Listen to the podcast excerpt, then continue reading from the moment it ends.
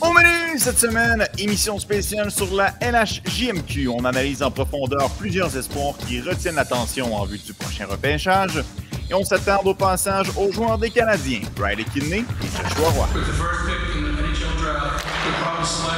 Le podcast La Relève. C'est un podcast de sport.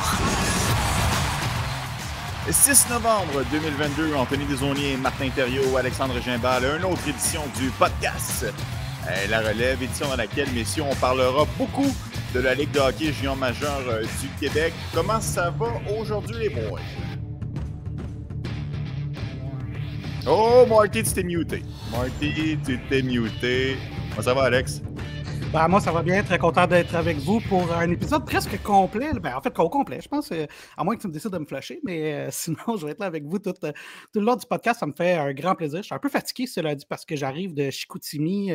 J'ai même eu l'occasion de parler un 45 minutes dans le parc avec Martin. ça a coupé quatre fois, mais, mais j'ai pu parler au téléphone sur, sur, la route entre ici et Chicoutimi. J'étais là pour le retrait de chandail de Marc Denis. Ça a été vraiment une belle cérémonie. Marc Denis était très, très émotif. Et, écoute, il était rentré, il avait à peine fait quelques pas à la glace, puis il pleurait déjà. tout le monde pleurait. Ah Son père, ses enfants. Ça a été une belle cérémonie. D'ailleurs, euh, euh, on a fait un reportage sur euh, toutes nos plateformes LHGMQ. Il a aussi parlé avec les joueurs dans le euh, dans le vestiaire. Et j'avoue, tu sais, on le voit souvent, ça, les anciens joueurs aller parler avec euh, les, euh, les joueurs dans le vestiaire avant des retraites de chandail, mais j'ai trouvé que c'était vraiment un discours vraiment cool. Ça a duré 6-7 minutes. Puis, tu sais, c'était pas juste comme aller gagner ce match-là, c'était vraiment, tu sais, il a parlé un peu de ce que ça signifie être un Saguenéen, puis il a rappelé aux jeunes à quel point c'est important de, de, vivre ces années-là, parce que même si lui a joué plus d'11 ans dans la Ligue nationale de hockey, ben, parmi ses meilleurs souvenirs dans le hockey se sont passés avec les Saguenayens de Chicoutimi. Alors, non, ça a été vraiment cool. Ça aussi, c'est sur nos plateformes si jamais les gens veulent, veulent voir ça. Donc, euh, tout ça pour dire que je suis un peu fatigué parce que j'ai fait la route de retour euh, aujourd'hui. Je pensais même m'arrêter au rempart euh, en revenant, mais j'ai décidé mmh. que j'arrêtais pas et que j'allais directement chez nous pour finir ma journée de travail. Ouais, je te comprends d'être fatigué. Je te dirais que mmh. l'heure, le changement d'heure aujourd'hui a fait en sorte qu'à 6h30, je t'ai réveillé. D'après moi, tantôt, à la fin du podcast, d'après moi, je vais en arracher un peu, mais inquiétez-vous pas, je suis, je suis là pour vous. Hmm. Marty, la personne, la, personne originaire de la Côte-Nord et qui se couche quand même à 7 heures n'a aucune pitié pour vous en ce moment. ah, je suis content de voir que tu es en pleine forme, euh, Marty. Euh, je le disais, là, on va parler de la LHJMQ. Euh, évidemment, à tout seigneur, tout honneur, c'est un peu le Connor Bedard de la WHL la semaine dernière. Il faut commencer par Ethan Gauthier. Euh, c'est l'ancien premier choix de la LHJMQ. Euh, c'est celui qui est pressenti pour être repêché le plus haut euh, du circuit courto. Peut-être même le seul joueur de premier tour. On verra bien comment l'année va se, va dérouler. Marty et Ethan Gauthier avaient très bien fait au Linka Gretzky et il l'a repris exactement là pour cette belle saison là, dans la LHJMQ. Oui, absolument. C'est là que c'est intéressant. C'est pour ça que, lorsqu'on dit il ne faut pas simplement regarder un match, on doit les suivre tout au long d'une saison. Et je pourrais même dire lors des saisons précédentes dans le cas de la LHGMQ. Euh, je m'en cache pas, je fais énormément de travail pour justement Alexandre et la, LHGMQ. donc, mhm. ça me permet de suivre non seulement les espoirs admissibles au repêchage, mais par la bande, étant donné que tu regardes euh, certains matchs où il y a des joueurs de 16 ans, de 18 ans, de 19 ans, ben, tu en viens à connaître un peu tout le monde. Et c'est là mon point, c'est qu'Étan Gauthier, si on avait fait le même exercice l'an dernier pour te dire qui serait le meilleur joueur de la LHJMQ, admissible au repêchage 2023, tu m'aurais dit Ethan Gauthier, je t'aurais dit tu es complètement fou des eaux. Ça n'a aucun bon sens. Mais c'est là que tu vois que la progression et qu'est-ce que l'expérience des joueurs, qu'est-ce qu'ils en, euh, emmagasinent tout au long de leur parcours dans la, dans la, LHJMQ est vraiment important. Puis Ethan Gauthier, c'est ce qu'on voit. Ça a été difficile, je pense, au début de l'an dernier puis il a vraiment pris son, son, air d'aller après la période des fêtes. Et là, plus ça va, plus il est, il moins il est gêné, en fait. Puis là, on commence à voir vraiment c'est quoi son ADN. Puis là, en ce moment, on le voit, il va très, très bien cette année. Là. Gros Tu sais, on, en parle un peu, étant de Gauthier, comme étant le, Brady Kutchuk, un peu de, pas simplement pour la LHGMQ, de tout le repêchage. De tout le repêchage, c'est le joueur qu'on étiquette pour dire il y a une combinaison de talent, mais également, il est hargneux. C'est le joueur qui fait perdre les pédales à l'adversaire. Écoute, j'ai regardé le match contre les Voltigeurs de Drummondville euh, avant hier. Là. constamment impliqué, constamment en train de donner des coups de bâton devant le filet, euh, fait perdre les, justement patience aux adversaires. Il n'a pas froid aux yeux. Il a vraiment pas froid aux yeux. Ouais, c'est pas un joueur qui va se tenir en périphérie. C'est vraiment un joueur de talent, mais il va dans le trafic, il va là où ça fait mal. C'est pas, le plus gros. Ouais, c'est pas le plus gros, c'est pas le plus petit. Mais tu as raison, il a pas peur du trafic. Il a vraiment pas peur du trafic. Mais c'est sa qualité. Lorsque tu te retrouves en zone adverse, il y a un endroit où tu vas le retrouver et c'est devant le gardien de but, je vous le jure. Là, il, est vraiment intimidant. Puis c'est pas simplement comme s'il se plaçait devant le gardien de but, puis, fait, puis là, justement, il s'occupait d'être un peu agitateur. Il a du talent. C'est, je pense que c'est ça qu'il faut retenir de lui. C'est pas simplement quelqu'un qui va être sur un troisième ou quatrième trio qui va être intimidant. Il est capable de créer des jeux. Il a une bonne vision de jeu. Il est capable de créer, tu sais, je parle souvent de la fameuse exécution qui se transpose bien la LNH, lui, il l'a. Ça prend une, deux secondes. Il réalise un jeu, il fait de très, très de, belles pièces de jeu, de belles passes. Il est très efficace à ce niveau-là. Euh, puis, euh, oui, oui, il se tient beaucoup devant le filet, mais capable également d'aller dans les coins, d'arriver en support, de gagner, euh, de gagner des batailles. Là. Puis il y, a un, il a, un, bon lancer également. Ça, c'est, c'est un joueur qui est excessivement complet, capable de brasser, capable de frapper. Mhm. capable d'appliquer de l'échec avant, se replie très bien en défense également. C'est souvent l'un des, des, premiers joueurs revenus dans sa zone pour euh, bien supporter ses défenseurs, aider à la relance par la suite, même s'il n'est pas le joueur de centre. Mais c'est pour vous dire à quel point Ethan Gauthier, dans, euh, l'étiquette de joueur euh, qui peut accomplir tous les, détails, là, il est très, très intéressant. Il n'y a pas énormément de faiblesses. Euh, euh, Alex, tu le sais, hein, le, Phoenix de Sherbrooke, excellente formation. Euh, Justin mm Gill, Joshua Roy ont beaucoup de projecteurs aussi sur eux. Est-ce que tu penses que ça discrédite un peu ce que Ethan Gauthier est en train de faire, le fait qu'il a des coéquipiers qui aussi amassent des points à la tonne? On le sait, l'espèce de syndrome, syndrome Radulov-Esposito à l'époque. Non, moi, je pense que c'est même le contraire. Je pense qu'il euh, joue sur une ligne offensive dans une équipe qui a vraiment beaucoup de punch offensif et ramasse des points euh, à, une, belle vitesse. Alors, euh, ça me dit qu'il a beaucoup de temps de glace. Alors, moi, je pense que c'est même l'inverse. Martin pourra peut-être faire l'avocat du diable, mais je pense que si tu performes dans une équipe déjà très performante où il y a énormément de talent, où il y a beaucoup également de compétition, évidemment, tout le monde, tu as, beau avoir, beau être une équipe, tu te bats quand même pour ton temps de glace. Et mm-hmm. ben, visiblement, Stéphane Julien, il donne euh, beaucoup de temps de glace et, ça lui profite. Moi, la question que j'ai, Martin, puis je ne veux pas me faire euh, le trop l'avocat du diable, mais je pose la question. C'était qui le coach au Linka Gretzky? C'était Stéphane Julien. Est-ce que tu penses que le fait que Ethan Gauthier connaissait bien le système de jeu de Stéphane Julien, ça lui a donné un certain avantage pour paraître un peu mieux au niveau des dépisteurs ou est-ce que euh, ce n'est pas un facteur à prendre en considération selon toi? Je vais dire oui et non. Oui, oui parce qu'évidemment, c'est ton entraîneur-chef qui est derrière le banc, c'est son système de jeu, tu es parfaitement à l'aise, il te connaît comme le fond de sa poche, donc il va te faire confiance. La preuve, c'est qu'Ethan Gauthier, c'est lui qui avait euh, le rôle sur le premier trio avec un Braden Jagger et un, Zach Benson. Là, je viens de te nommer deux candidats potentiels au top 10, voire au top 5. Donc, c'est certain que ça l'aide. En même temps, je pense que ce serait faux de dire qu'Ethan Gauthier n'est simplement qu'un joueur qui bénéficie de euh, de deux joueurs talentueux. Oui, ça aide évidemment parce que dans, le, dans les, compléments de trois éléments de trio, tu peux avoir un passeur, un buteur et un joueur euh, très hargneux, un joueur de caractère. On s'entend ça, l'aspect caractère, il l'a, on n'y enlèvera pas. Mais je pense qu'il est capable de faire les choses par lui-même également. Il n'est pas, euh, obligé d'avoir un, excellent partenaire de trio pour se démarquer. Et un exemple de ça, ben, premièrement, c'est l'an dernier. Il n'était pas sur le premier trio en compagnie de Joshua Roy et à l'époque de, Xavier Parent. Il était davantage sur le deuxième trio. Si je ne me trompe pas, avec un Justin Gill ou un Stéphane Luard Junior, quelque chose comme ça. Et là, se retrouve sur le premier trio. Mais écoute, euh, vers la fin de l'an dernier, ça se passait quand même bien également. Et le match de vendredi, euh, pour ceux qui l'ont regardé, là, le Phoenix de Sherbrooke a quand même eu une première période assez difficile. Stéphane Julien a brassé ses cartes et pour un court instant, a séparé Ethan Gauthier, l'a envoyé sur euh, un, autre trio. Si je ne me trompe pas, il était avec Justin Gill et un autre joueur, et Joshua Roy s'est retrouvé avec une autre unité. Et tout ça pour dire qu'on voyait quand même des belles choses. On voyait qu'il continuait de travailler fort, de créer de l'échec avant, de bien se replier.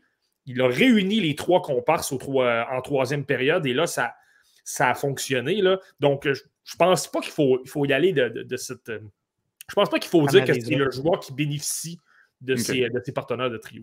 Euh, moi, j'ai une question pour toi. Euh, on parle beaucoup, de, il y a beaucoup de talent dans, le repêchage 2023. Est-ce que Ethan Gauthier, à ton avis, a assez de talent pour être capable d'évoluer sur un top 6 ou de par son énergie, de par son, attitude d'aller travailler devant le filet, on pourrait plus le retrouver dans un rôle de troisième trio dans la Ligue nationale de hockey?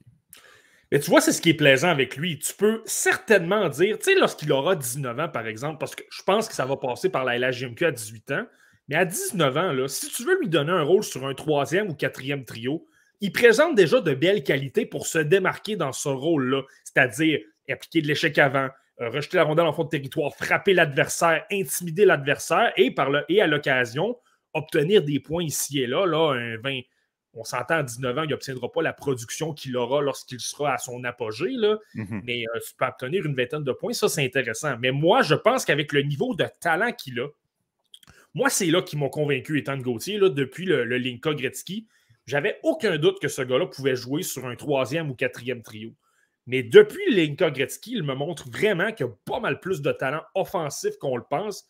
C'est ça, c'est pas simplement quelqu'un qui brasse la cage. Là. Il a une bonne vision de jeu c'est quelqu'un qui. Euh, il réalise ses jeux rapidement. Écoute, euh, j'ai en tête le deuxième but qu'il a marqué euh, contre les Voltigeurs vendredi. Là. c'est pas nécessairement évident. Joshua Roy frappe la barre horizontale. Tout le monde pense que, c'est un but. Tout le monde arrête un peu de jouer, sauf Anthony Monroe-Boucher qui, lui, décoche un, tir gauche. Gauthier, lui, a réagi quand même rapidement. Tout de suite, a fait dévier la rondelle, a dirigé la rondelle dans le filet. Ça, ça, a, fait, ça a fait en sorte que les, le Phoenix a créé l'égalité 2 à 2. Ça, c'est quelque chose de quand même important. le fait qu'il est capable de, comprendre les situations de jeu rapidement, de, s'adapter. Et tu mhm. le sais, dans la LNH, qui est vraiment différent des rangs juniors, c'est justement la vitesse d'exécution.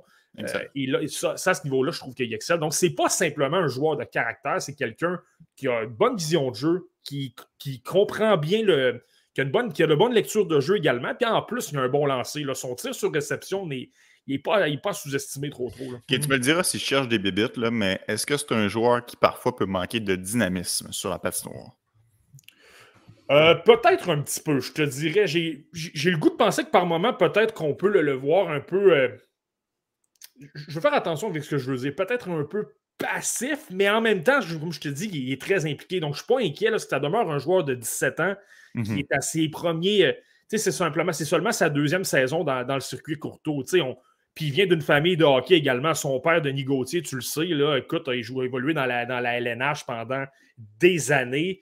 Euh, donc, euh, je, peux t'assurer des autres que son frère, Denis Gauthier, va être là pour lui dire euh, les bons petits détails. Écoute, il analyse les jeux à RDS là, de cette façon-là parce que c'est quelqu'un qui connaît énormément le match. Donc, si tu me parles de côté dynamique, qu'il a peut-être un peu moins, je peux te garantir que Denis Gauthier va lui dire, lui répéter, répéter, répéter même si Ethan Gauthier, ça ne fera peut-être pas son affaire, mais il va lui répéter, puis à un moment donné, ben, il va.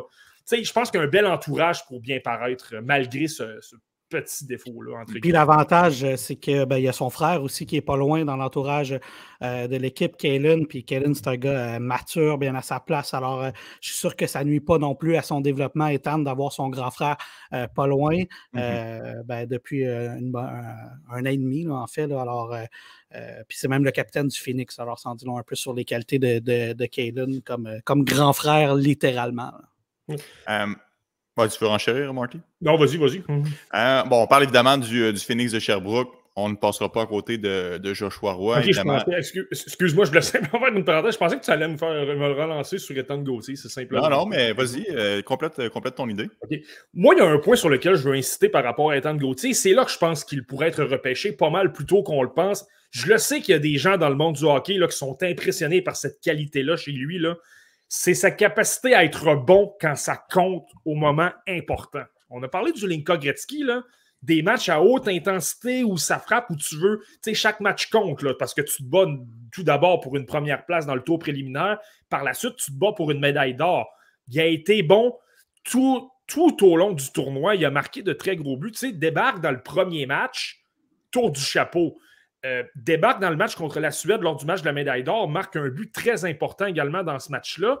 Puis, tu sais, je, reviens sur le fameux match de vendredi. Le Phoenix perdait 2-0. Il y avait énormément de difficultés lors des deux premières périodes. Qui a lancé son équipe pour leur redonner un peu de vie?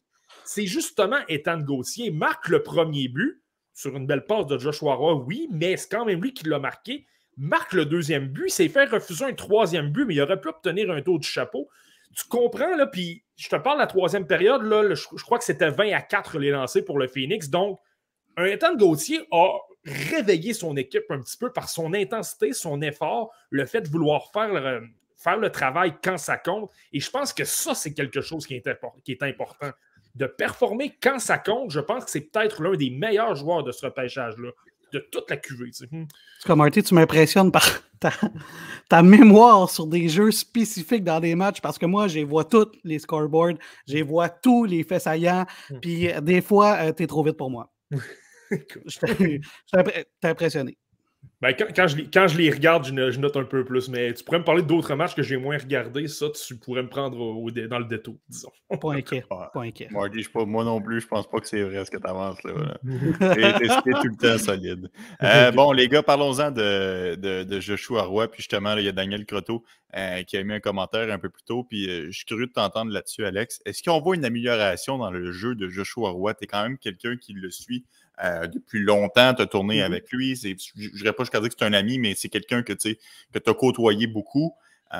Sens-tu que le jeu de Joshua Roy progresse? Dans le sens que l'année dernière, il a ramassé euh, le titre de championnat compteur. Ce n'est pas nécessairement son objectif cette saison.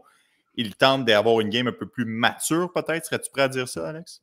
Oui, définitivement. Je pense que son nombre de points. Euh, sera plus ou moins significatif, à moins que ce soit catastrophique au niveau des points à la fin de la saison, à savoir s'il a plus de points ou pas que cette année. Je pense que c'est l'ensemble de son jeu euh, qui dictera euh, euh, ben, s'il a progressé ou pas. Tu sais, je regardais cette semaine Patrick Roy, ben, d'ailleurs, c'était sur les ondes de BPM dans, dans, votre, dans votre entrevue, Anthony, dont tu es le producteur de, l'émission de Martin. Puis j'entendais Patrick dire ben, que Zachary, il a encore des, Zachary Bolduc a encore des trucs à, à travailler s'il veut jouer au niveau de la Ligue nationale. Et je pense que c'est le cas également pour euh, Joshua Roy. Et, là, je vais faire attention dans ce que je, euh, ce que je vais avancer euh, parce que, bon, je le dis toujours, oui, j'ai des bonnes connaissances hockey, là, mais je ne suis pas scout NHL, puis il y a des raisons pour ça.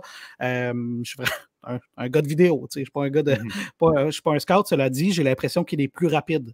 J'ai l'impression qu'il est euh, plus fluide sur la glace. Martin, je ne sais pas si tu as la même impression que moi, euh, mais moi, je l'ai vu patiner dans les trois euh, dernières saisons et j'ai l'impression qu'il est définitivement plus rapide. je ne sais pas, Martin, qu'est-ce que tu en penses? Oui, légèrement plus rapide. Je pense qu'il faut faire attention. Tu sais, Joshua Roy dans la LNH ne sera jamais un marchand de vitesse à la Connor McDavid. Il faut quand même faire attention avec ça.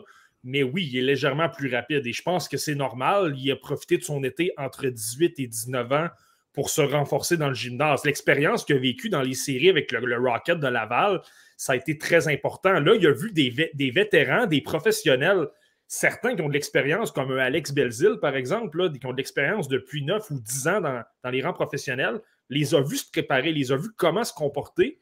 Là, transposer ça, je pense, dans le gymnase cet été, travailler encore plus fort, et ça se reflète sur la patinoire présentement. C'est quelqu'un qui est, il est plus rapide, oui, mais Alex, je te dirais surtout qu'il est plus euh, je veux faire attention. il est plus actif, je te dirais, sur une patinoire. Il est plus impliqué constamment et il est plus constant également. Moi, c'est la grosse différence que je vois dans le jeu de Joshua Roy. En clair, là, je pense que cette année, je pense que Joshua Roy, honnêtement, s'en fout un peu de gagner le championnat des marqueurs, des pointeurs de la LHGMQ encore une fois. Lui, ce qu'il veut voir, c'est son jeu d'ensemble, comment il se démarque, comment il se positionne euh, dans sa zone, comment il supporte les défenseurs, comment il met de la pression sur l'adversaire pour, pour récupérer des rondelles et, aider les sorties de zone? Euh, comment il va faire en sorte de rendre ses coéquipiers meilleurs autour de lui? Tu sais, l'an dernier, il y a eu beaucoup de points, on ne se le cachera pas, il y a eu une saison incroyable, tout le monde le sait, mais il y a sa part de mérite, mais Xavier Parent l'aidait beaucoup. Qui allait récupérer les rondelles en fond de territoire? C'était souvent Xavier Parent. Euh, Joshua Roy se tenait davantage en retrait, récupérait les rondelles. Et là, par la suite, parce que j'insiste là-dessus, c'est pourquoi j'ai toujours été un partisan de Joshua Roy.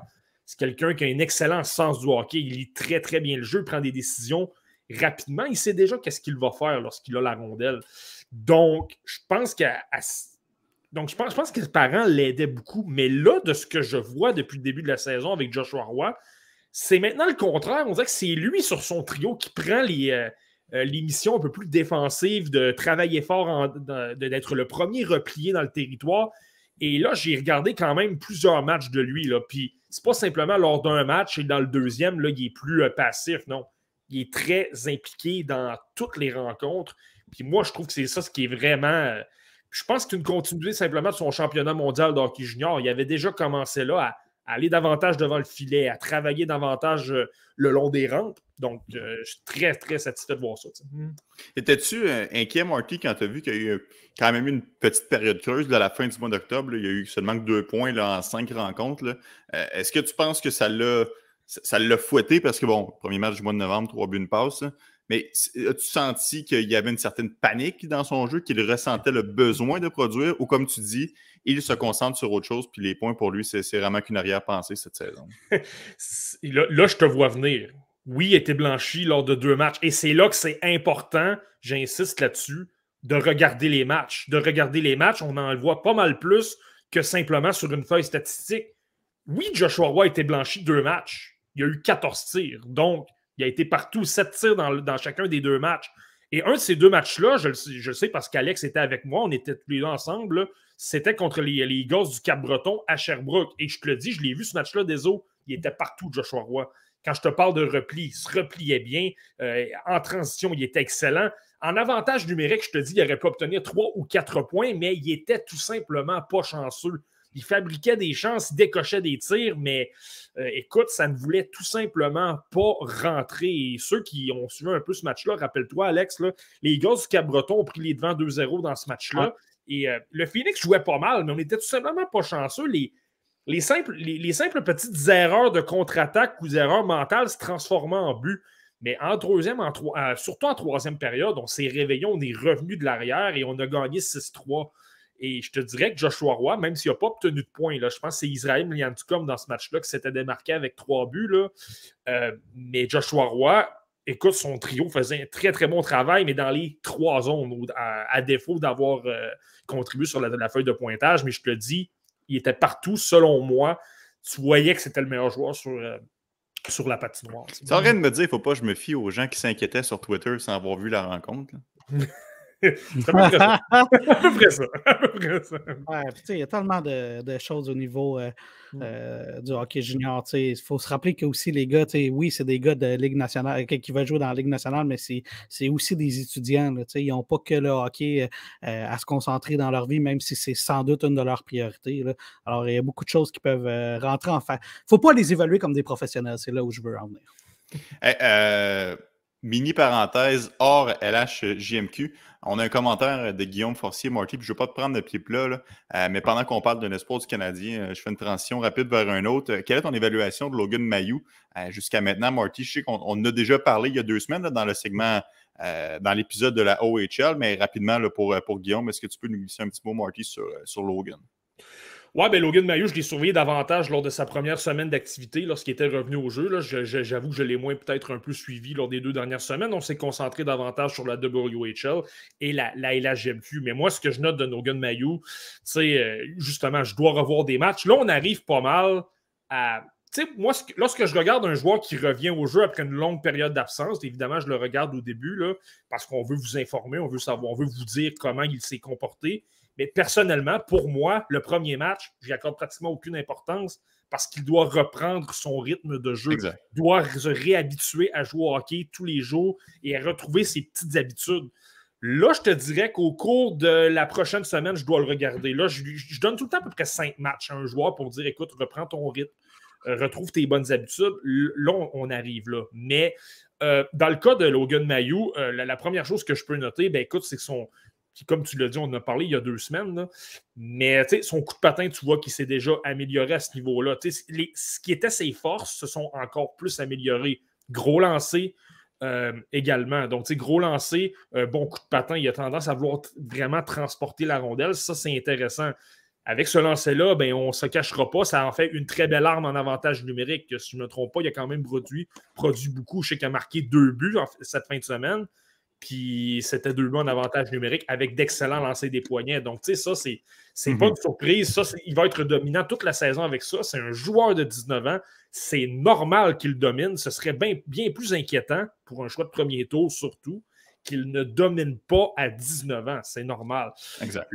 Exact. Là, par contre, moi, ce que je vais surveiller au cours des prochaines semaines, et là, peut-être qu'il l'a amélioré, je vais surveiller ça.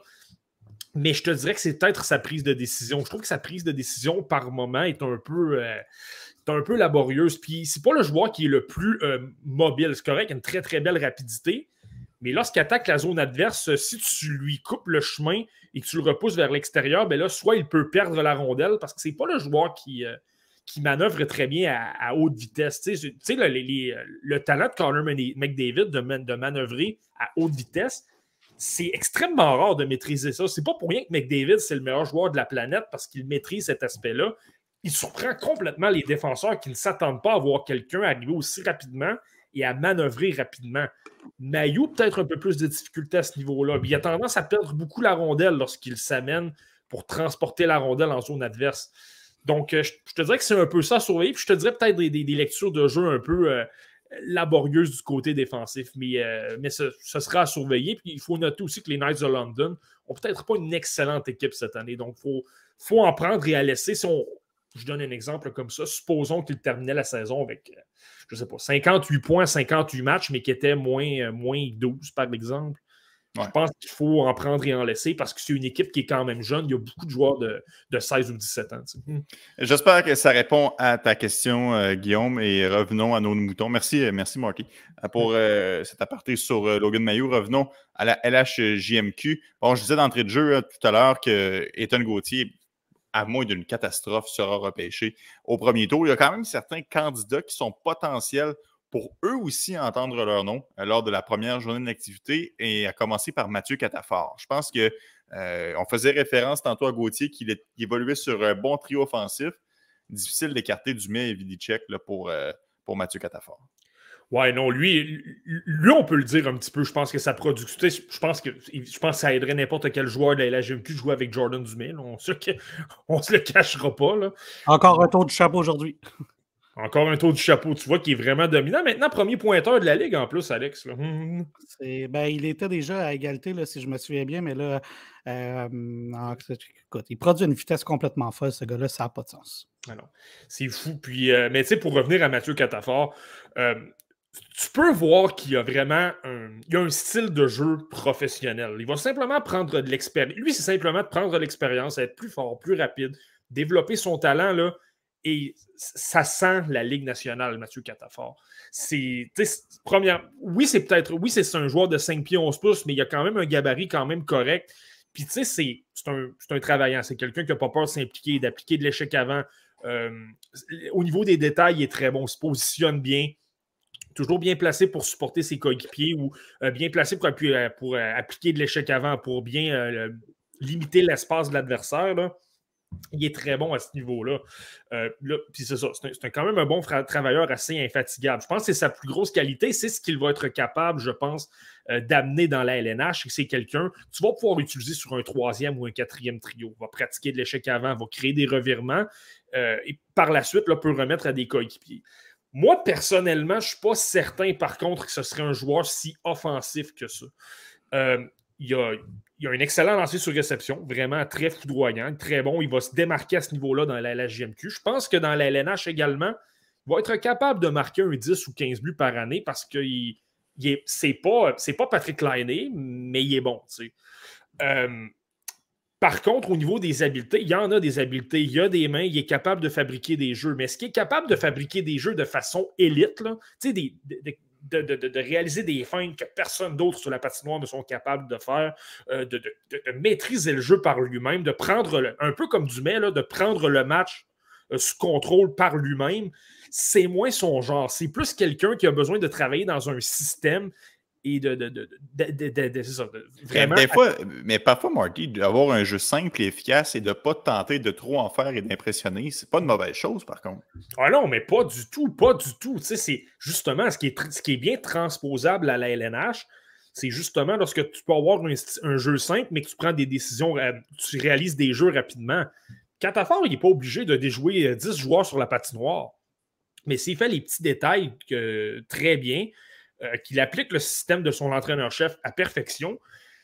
Puis moi, je dis que je pense pas que je le vois dans un rôle offensif, mais en même temps, si tu le places un peu comme on voit à Halifax avec Jordan Dumais, si tu le places avec quelqu'un de très dynamique offensivement, de bonne main ou d'un talent de marqueur. Puis là, tu as un travaillant comme Catafort à côté de lui. Ça peut créer quelque chose. Moi, je pense davantage que c'est un joueur de troisième ou quatrième trio. Mais il n'y a rien qui empêche, il a rien qui, qui, ne pourrait pas dire qu'il ne pourrait pas se retrouver sur un deuxième trio avec deux joueurs un peu plus offensifs. Et là, c'est le joueur qui a le travail de justement bien travailler, bien faire circuler la rondelle et appliquer de la pression en fontaine de En tout cas, moi, ce que je peux te dire, Anto, c'est que euh, je pense que Sylvain Favreau, l'aime beaucoup, Mathieu Catafort. Euh, quand moi, j'ai parlé avec Sylvain euh, à ce sujet-là de, de, Mathieu, il me disait son niveau de compétition est off the chart. C'est un gars qui compétitionne beaucoup sur la glace, qui, qui abandonne jamais. Puis il dit oui, l'année passée, on a découvert son côté offensif. Il est capable de mettre des points sur le tableau, mm. mais défensivement, il est ni plus ni moins qu'exceptionnel. Alors, c'était les mots de Sylvain, euh, Sylvain Favreau. Alors, je pense que c'est déjà un joueur euh, très complet.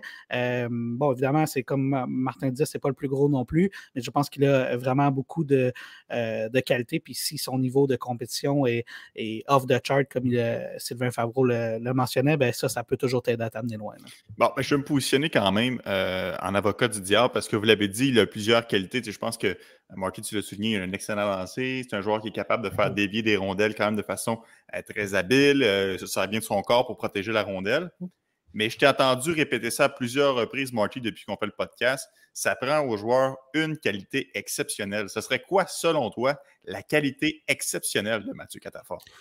Je pense que c'est sa compréhension du jeu. Je pense que c'est quelqu'un, justement, tu sais, mm. quand je te parle de système, de bien se positionner, de bien appliquer l'échec avant au bon moment, là, lorsque je parlais de ces détails-là, je pense que c'est ça, sa qualité exceptionnelle. Euh, sans le connaître, je n'ai jamais parlé à Mathieu Catafort. On l'a peut-être croisé à Boisbriand sans le savoir. Là. Mais, euh, mais j'ai l'impression que c'est quelqu'un qui comprend très bien les X et les O et comment se positionner. Si Sylvain Favreau, qu'on a d'ailleurs déjà reçu l'an dernier au podcast La Relève, nous en parle en bien à ce niveau-là, ben, moi, je pense qu'il faut, il faut, il faut le prendre comme il se doit et de se dire qu'il se démarque à ce niveau-là. Et comme Alex a mentionné, c'est un, bon travailleur également. Euh, est-ce que c'est un travailleur à la Andrew? Est-ce que c'est un travailleur élite? Je veux dire, peut-être pas, mais c'est un ex. C'est un, excellent quand même. Il va quand même se démarquer à ce niveau-là. Tu n'entendras jamais son entraîneur-chef dire que, que Mathieu Cantrafort s'est traîné des pieds sur une patinoire. Mm. Il, va, il, va être efficace, il va être bon. Là, donc, euh, c'est ça sur la chaîne YouTube de la LHMQ, on a déjà commencé à, mettre en ligne les petites capsules de présentation euh, pour tous nos joueurs LNH. Je pense que le premier joueur euh, euh, qu'on a présenté, c'était Mathieu Catafort et il a répondu à ta question, Anto. Si tu, lui avais demandé c'est quoi ta principale force, c'est quoi que chez toi est vraiment bon, il t'aurait répondu son sens du jeu parce que c'est ça qu'il nous a répondu à nous et je pense que ça correspond à ce que Martin vient de dire. puis ben, Sylvain Favreau parlait évidemment de son niveau de compétition, mais si tu demandes à Mathieu lui-même, il va te répondre son sens du jeu. Alors, je pense que Martin, t'es pas fou. Non, tu vois, et j'ai rien d'autre à dire.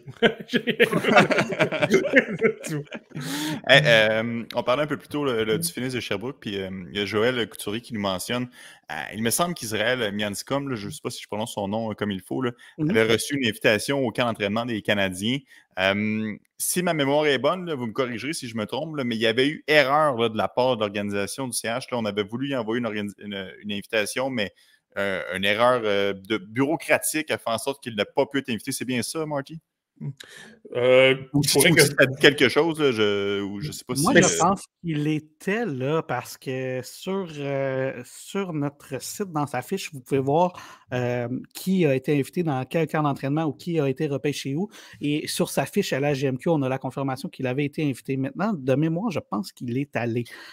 mais j'avoue que je peux me tromper, mais en tout cas, sur le site de la LHMQ, on indique effectivement qu'il avait reçu non, mais tu vois, je n'étais pas fou. Là, une erreur commise par la direction en ce qui concerne la liste des joueurs invités au camp des recrues a forcé Mianscom à mettre une croix sur la possibilité de rejoindre le tricolore. Il, le, je pense que le tricolore voulait l'inviter et euh, vraiment, il y, a, eu un quelconque bug à un certain niveau, ce qui a fait en sorte qu'il n'a pas pu euh, être admis. Mais peu importe, au-delà de tout ça, euh, êtes-vous, aimez-vous son jeu, ce que vous voyez depuis le début de la saison rapidement, parce que je ne veux pas qu'on commence un à gars imposant. C'est un gars imposant. Que si je ne me trompe pas, Martin a quand même un bon tir. Euh, c'est un gars qui prend de la place sur la glace. Euh, je pense pas que c'est le gars qui a. Euh, là encore là, je m'avance peut-être un peu trop loin, là, mais je pense pas que c'est le gars qui a un sens du jeu off the chart. mais mais c'est un gars imposant sur la glace, ça c'est certain. Euh, honnêtement, tu le résumes quand même assez bien, Alex. Je n'ai pas vraiment de choses à dire. Je te dirais que moi, ce, que, je, note beaucoup d'Israël Minganscom, c'est que c'est un travailleur. C'est quelqu'un qui est constamment dans les coins, qui applique de la pression, euh, qui est hargneux. Là. Honnêtement, là, justement, le match contre Cap-Breton faisait perdre les pédales un peu aux adversaires. Puis c'est facile à dire, il a obtenu trois buts, là, mais euh, c'est ça. on le suit quand même depuis trois ans, Israël Minganscom. C'est un travailleur. Ça, il n'y a pas de problème. Comme Alex l'a mentionné, je ne suis pas certain que c'est le joueur qui comprend le mieux sais, on parlait de Catafort, lui, c'est très bon. Euh, Mianscom, par moment, là, il, peut, euh, il complètement. Euh, il, peut, il, peut, aller en double couverture sur un joueur et laisser son joueur complètement libre. Il, a tendance à avoir de la difficulté peut-être à ce niveau-là. Mais supposons qu'il applique de la pression, mais il va appliquer de la pression sur un joueur qui appartient déjà à son coéquipier, des, espèces d'erreurs comme ça. c'est peut-être pour ça que moi, je ne suis pas certain que c'est quelqu'un qui a un avenir nécessairement dans la LNH, là, mais dans, au niveau junior, on parle d'un gars de 19 ans et moi, je pense que c'est quelqu'un qui a une place à 20 ans. Euh, l'an prochain, ça pourrait être l'un des bons 20 ans de cette ligue-là parce que c'est un bon travaillant. Il, comme tu l'as mentionné, il a un bon coup de patin également. Et c'est quand même intéressant quand même que le Canadien avait quand même, même s'il n'est pas allé, euh, Anthony, c'est quand même intéressant que le Canadien lui avait lancé une invitation. C'est toujours euh, positif. on n'envoie pas des invitations à n'importe qui non plus. Non, exact.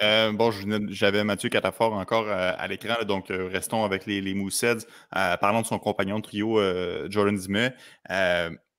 On, a déjà parlé à plusieurs reprises l'année dernière, euh, boudé à plusieurs reprises par toutes sortes de circonstances, euh, des sorties publiques pour critiquer euh, la centrale de recrutement. Finalement, après tout ça, toute la saga Jordan Dumais, 32 points en 15 rencontres, déjà son deuxième tour du chapeau de la saison aujourd'hui. Honnêtement, il faut lui donner, entre les deux oreilles, il est très solide et on sent qu'il veut prouver à tout le monde que de sortir au 96, e rang, c'est-à-dire au fond de la troisième ronde, c'était une erreur. Moi, je vais juste faire une petite parenthèse sur ce que tu viens de dire, là, parce que euh, ça sorti sur le fait qu'il avait critiqué euh, euh, la liste de la centrale de recrutement. Je pense que, bon, il ne l'a pas fait avec ces intentions-là. Jordan Dumais, c'est un gars hyper transparent qui dit ce qu'il pense. puis, il ne l'a pas fait pour attaquer la liste ou les recruteurs de la Ligue nationale de hockey, juste qu'on mette ça au clair. Je pense qu'on lui a posé une question sur ben, est-ce qu'il aurait dû être invité, puis selon lui, ben, il pense qu'il aurait dû être invité à, à ces événements-là. Alors, juste recadrer ça pour pas pense que ah, c'était hyper controversé. L'aspect PR. Là. Mais c'est pas PR. Arrête d'être le porte-parole de la JMQ 30 secondes. C'est ça qui est arrivé, puis c'est comme ça que ça s'est passé. Ben non, c'est comme ça que ça a été traduit. Ça veut pas dire que c'est comme. Ça, vous avez assez d'expérience dans le monde des médias pour savoir que ce qui se dit, c'est pas exactement ça que c'est passé. Alors, juste euh, rectifier c'est un gars qui. Je pense pas que c'est un gars qui voulait vraiment envoyer des flèches. Je pense que c'est plus comme ça que ça a été interprété que ce que c'est vraiment ça. Enfin, voilà, petite parenthèse. Maintenant, pour, euh, tu as raison, il est solide mentalement parce que, mine de ah! rien, tout ça, tout ça, euh, effectivement, c'est beaucoup de bruit autour de lui qui aurait effectivement pu euh, l'embêter ben ou l'affecter. Tu as 100% raison. Tu sais. il aurait pu faire Colin, j'ai pas été invité, bon, il y a beaucoup de bruit autour de moi. puis là, ben, là, il, écoute, il enfile les points. Puis je vous en ai parlé peut-être dans les trois dernières semaines, puis j'ai posé peut-être trois fois la même question à Martin c'est est-ce que Hockey Canada va le considérer? Et honnêtement, il se donne des arguments à chaque semaine. Alors, euh, écoute, c'est quand même assez phénoménal ce qu'il réussit à faire. Encore une fois, un tour de chapeau, euh, une séquence de points euh, complètement folle depuis le début de la saison. il met des points sur le tableau à peu près à chaque, à chaque match. Et puis, ben, c'est la pièce maîtresse présentement des succès des Moussets d'Halifax. Hey, mais et, désolé, je ne sais pas si tu as surveillé cette semaine, là, de Scott Wheeler de, The Athletic a justement réalisé un, article sur Jordan Dumais, justement. Puis j'ai trouvé ça super intéressant. Euh, évidemment, il y a des choses qu'on savait déjà. Là. Sylvain Favreau qui parlait déjà notamment qu'écoute, euh, Jordan Dumais, euh, sa vitesse, c'est un peu de la c'est un peu un mythe. Il est très rapide lors des, lors des entraînements sur la patinoire. Zachary Heureux nous l'avait dit également l'an dernier, là, de dire que c'est quelqu'un qui est toujours le premier dans les coins, toujours rapide.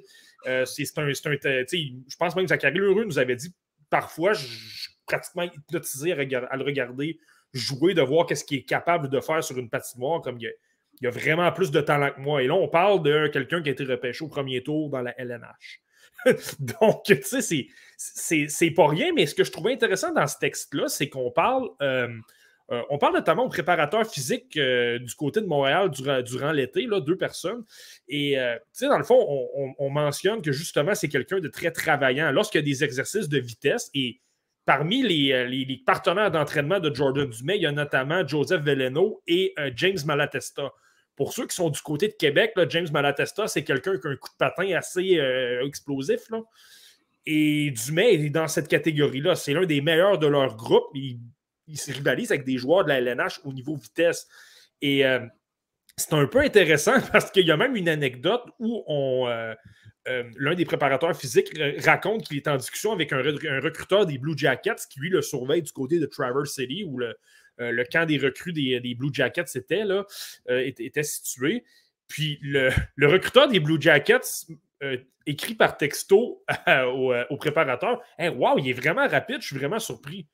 Là, on parle du recruteur d'une équipe qui l'a repêché. Donc, même l'équipe qui même l'équipe qui l'a choisi, qui lui a fait confiance et qui reconnaissent qu'il a un talent, même eux, était surpris de dire écoute, finalement, il est pas mal plus rapide qu'on pense.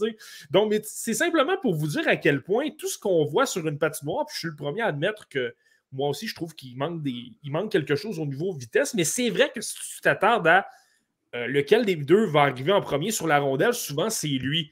Et, et au niveau, je ne sais pas si tu te souviens, là, désolé, j'avais déjà dit qu'il était 6 pieds ou 6 pieds 1 parce que c'est quelqu'un qui est très bon en, fond de territoire, c'est quelqu'un qui gagne beaucoup de batailles. Puis là, aussitôt qu'il est dans ces, situation-là, il sort de la rondelle facile. Il sort des coins avec la rondelle comme ça. Il n'y a aucun problème pour lui. Ça, c'est sa capacité la plus incroyable. Et tu le sais, pour un joueur de petit gabarit, c'est le défi dans la LNH, c'est de se démarquer dans les coins, trouver une façon de ressortir des coins avec la rondelle. Ben lui, s'il est exceptionnel à, ce niveau-là, c'est peut-être ça qui va le démarquer malgré le fait qu'il est simplement 5 pieds 8, 5 pieds 9 pouces. Mais Martin, puis tu sais, on a posé la question trois fois, là, mais s'il est premier marqueur à Noël, hmm. ben, c'est sûr qu'il va t'inviter. Tu le coupes? Non, mais inviter, ça, je pense que c'est fait. Écoute, je, serais tombé en bas de ma chaise si je ne pas invité. En tout cas, hmm. imagine-tu la claque que ça, aurait pas invité l'année passée, pas invité. Ça serait de la chambre même. Ben, je ne sais pas. Donnez-y le bénéfice du doute à un moment donné. Là. Mais euh, mais je pense que la, question, c'est est-ce qu'il peut évoluer sur autre chose qu'un top 6? Parce que là, tu, réduis les chaises. Tu sais, ça te prend des équipes Canada Junior. Tu ne peux pas juste avoir des joueurs qui sont là pour ramasser des points. Ça te prend des gars de rôle. Est-ce que Jordan Dumais peut remplir un rôle sur un troisième ou un quatrième trio? Je pense qu'elle est là, la question. Moi, j'avoue, je n'ai pas assez de connaissances euh, sur son jeu défensif. Martin, t'en penses quoi? Il n'est pas mauvais défensivement. C'est quelqu'un qui se replie quand même. C'est un peu. Euh, c'est un peu étrange. C'est pas quelqu'un qu'on voit énormément dans sa zone, dans les positionnements, puis tout ça, mais si tu t'attardes, tu te dis, écoute, finalement, il n'y en a pas de problème. C'est souvent l'un des premiers repliés. C'est souvent, c'est le troisième joueur là, qui va revenir avec les défenseurs. Là. Donc, tu sais, je pense qu'il est correct. Est-ce qu'il est correct au niveau d'un. On parlait de Mathieu Catafort. Est-ce qu'il est correct au niveau d'un Catafort? Je pense pas. Je pense pas que c'est quelqu'un qui peut arriver, frapper tout le monde, appliquer de l'échec avant. C'est pas son style, puis ce serait injuste de lui demander ça. Mais tu sais, sans comparer le joueur, mais je pense que ça pourrait ressembler à ça un peu son rôle si ça va bien.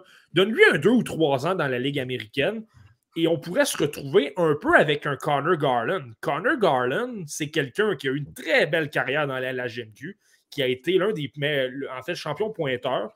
Euh, c'est bien démarqué. Repêché loin lui aussi.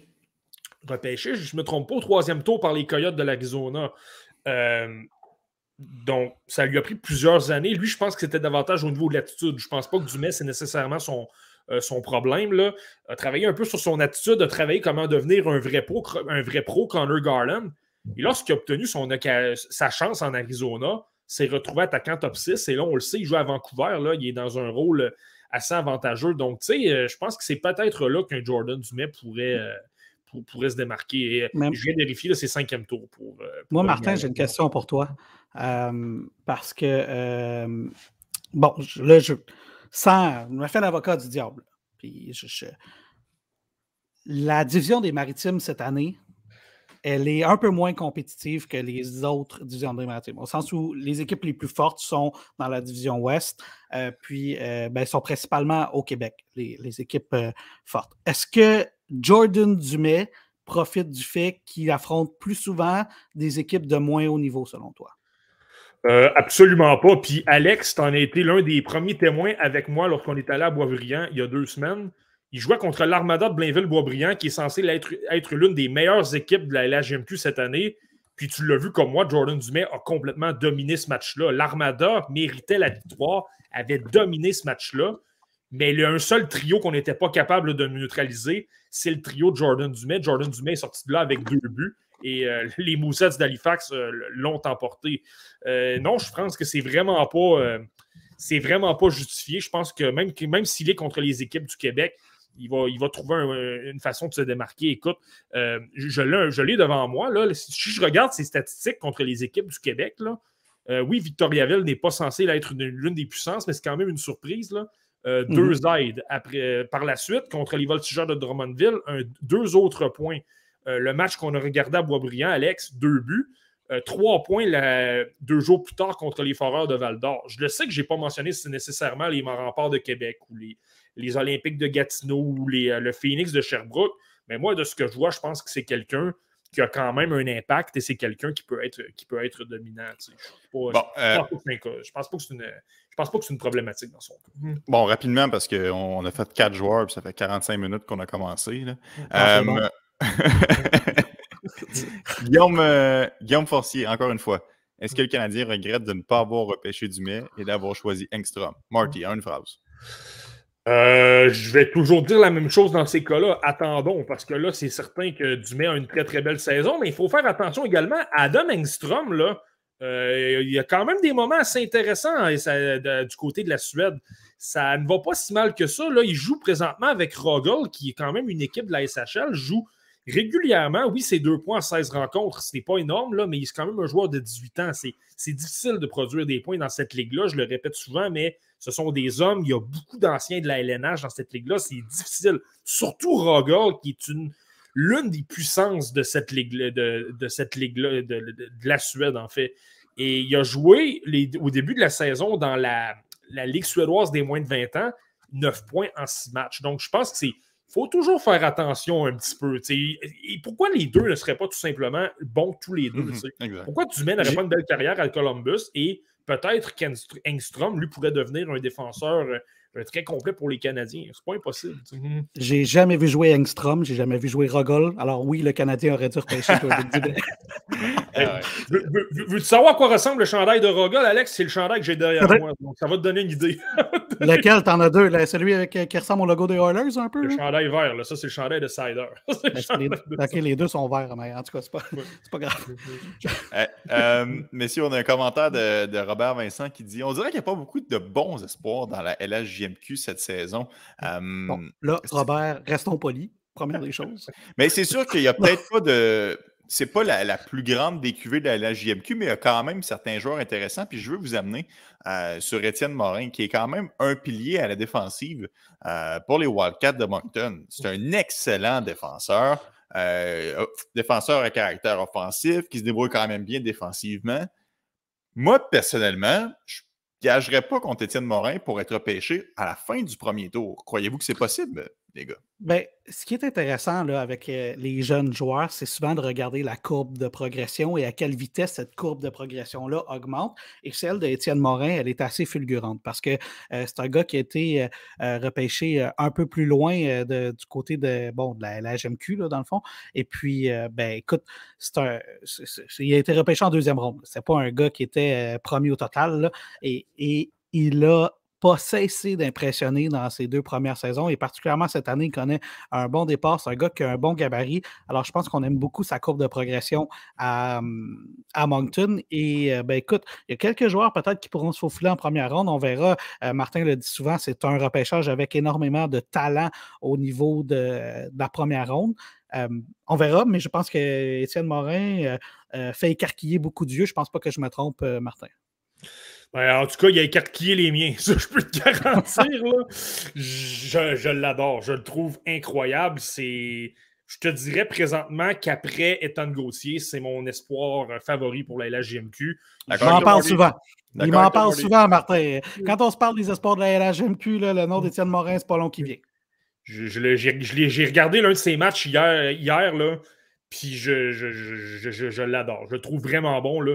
Euh, en attaque, justement, tu sais, quand je te parle d'imprévisibilité, créer de l'attaque de, de, de, toutes les façons, attirer un joueur vers toi, euh, faire semblant que tu vas faire une passe, finalement, tu décoches un lancer, euh, avoir l'instinct offensif. Puis je te dirais également, tu sais, les défenseurs offensifs par, par moment, surtout les espoirs admissibles au repêchage, l'un des défauts qu'ils ont parfois, c'est de trop vouloir se porter à l'attaque. Tu veux tellement, veux tellement faire, faire, le travail offensivement tu oublies que derrière toi, tu as laissé des joueurs. Là, il y a un revirement, ça, se transforme en surnombre de l'autre côté et tu, euh, tu nuis à ton équipe. Mais Étienne Morin, c'est loin d'être ça. Lorsque vous le regardez, c'est pas quelqu'un qui appuie très souvent l'attaque, mais lorsqu'il le fait, c'est toujours à juste, à juste titre, c'est toujours bien fait.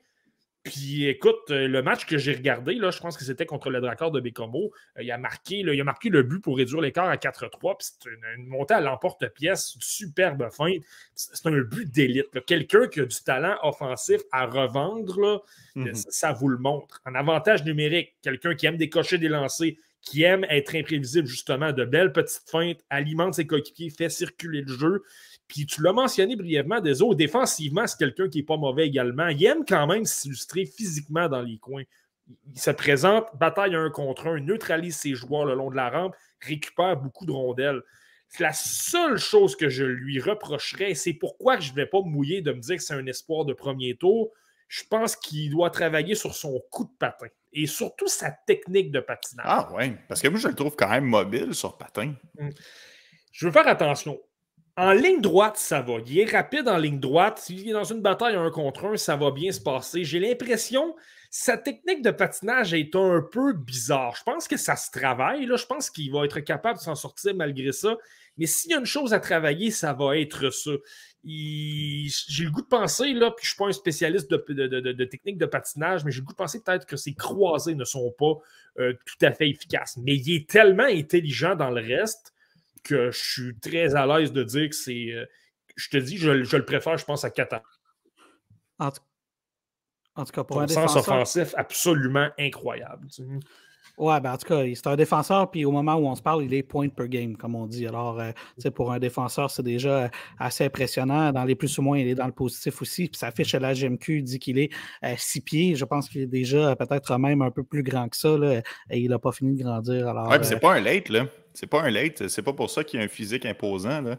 6 mm. euh, pieds 185, euh, qui n'a pas peur du jeu physique, qui est capable d'amener des points. Moi, j'aime quand même sa mobilité. Je trouve qu'il a un très bon lancer. Euh, tu l'as dit un peu plus tôt, Marky est capable d'envoyer ses adversaires sur des fausses pistes pour créer mm. des occasions de marquer. il se bat pour la rondelle. Il est défensivement, il a un bon gap, donne pas d'espace à l'adversaire. Moi, je trouve que c'est vraiment un joueur complet. Euh, c'est moi aussi, c'est l'espoir que j'aime le plus euh, après Ethan Gauthier euh, dans la JMQ. Pas de là à dire que j'espère que le Canadien le repêche avec un choix potentiel des Panthers qui glisserait dans les alentours de 27-28. Mais ça se pourrait que, au fur et à mesure que la saison progresse, qu'il continue à gagner des points dans mon cahier.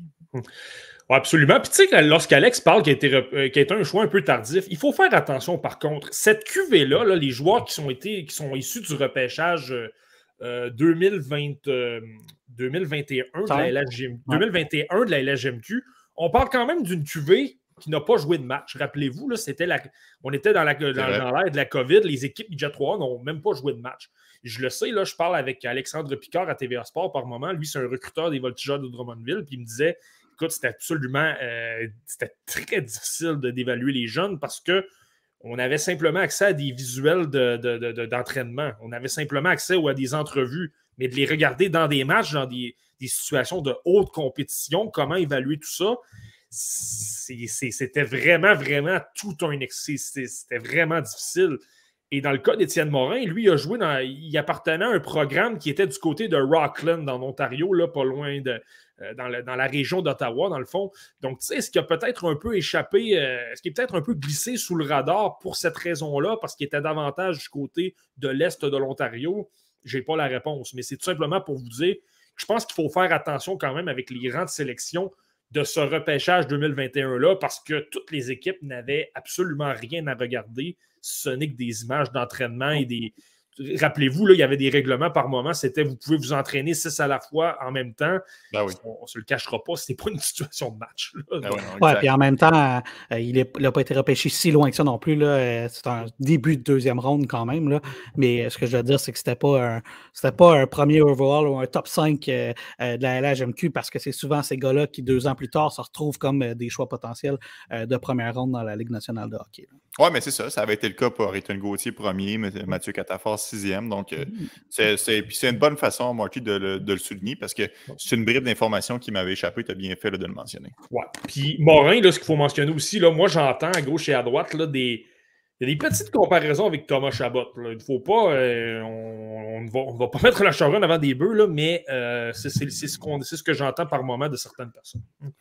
Euh, bon, je vais vous transporter du côté de Shawinigan avec un autre défenseur, Jordan Tourigny.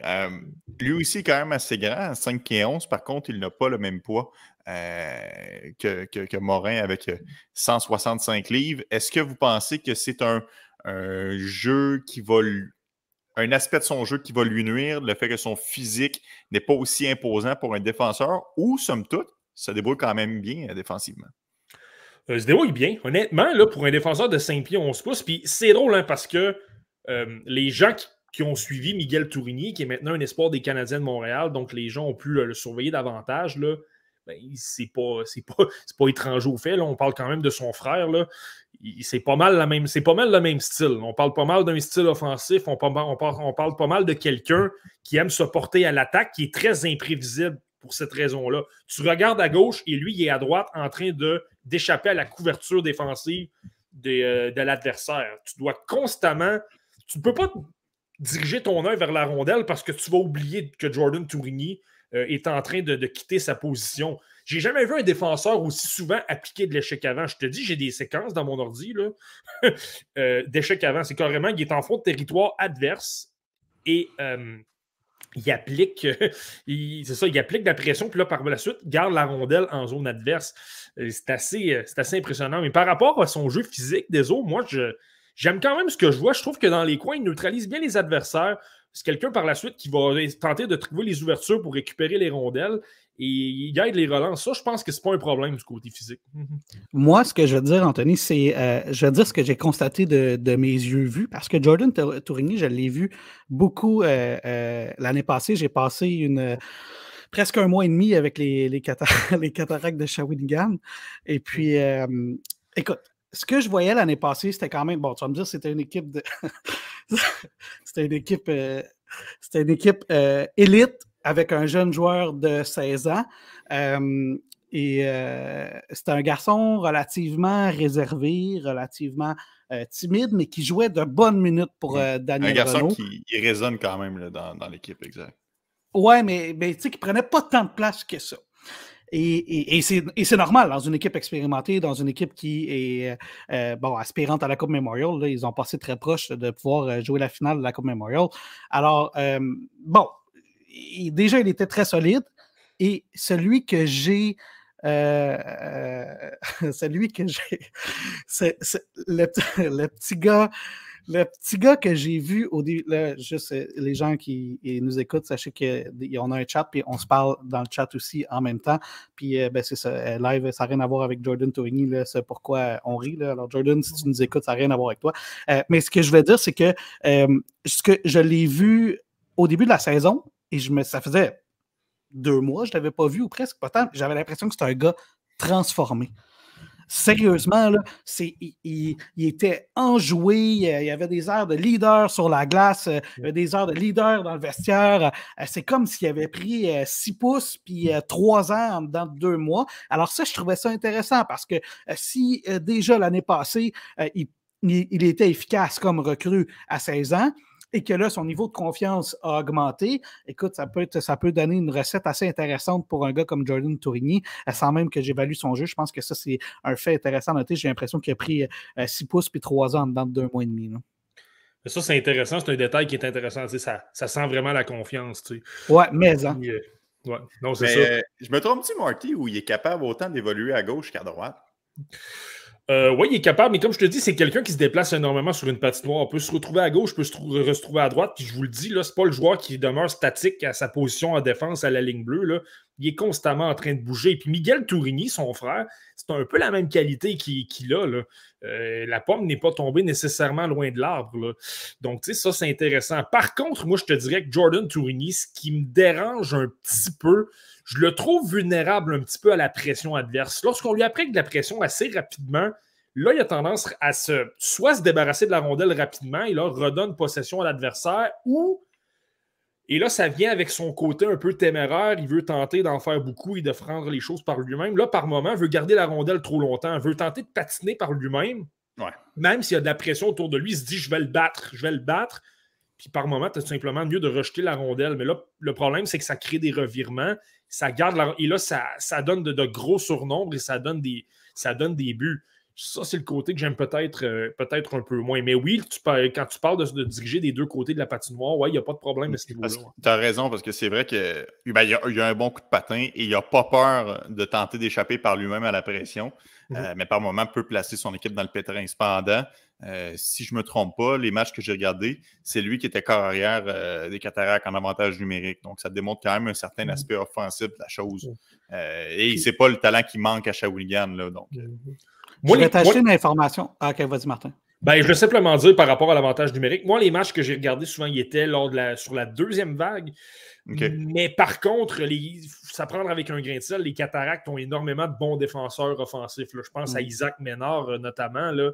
Donc, euh, je pense à Angus Boot aussi. Là. Donc, puis je sais que par moment, on peut placer un, attaquant à, à, pointe. Donc, euh, donc, moi, je l'ai peut-être revu sur une deuxième vague, mais il y a tellement de bons défenseurs offensifs du côté de Shawinigan que ça prend. J'ai l'impression qu'après Noël, on va euh, peut-être procéder à des transactions et Jordan euh, bon, va peut-être avoir encore un plus grand rôle au niveau défensif et offensif avec les cataractes de Shawinigan. Mais je vais t'ajouter une information que je pense que vous allez trouver intéressante les deux. Il y a quelqu'un qui l'a vu jouer très souvent. Je ne dirais pas c'est qui parce que bon, j'en ai jamais vraiment parlé avec lui à savoir si je pouvais en parler publiquement. C'est une conversation à bâton rompu.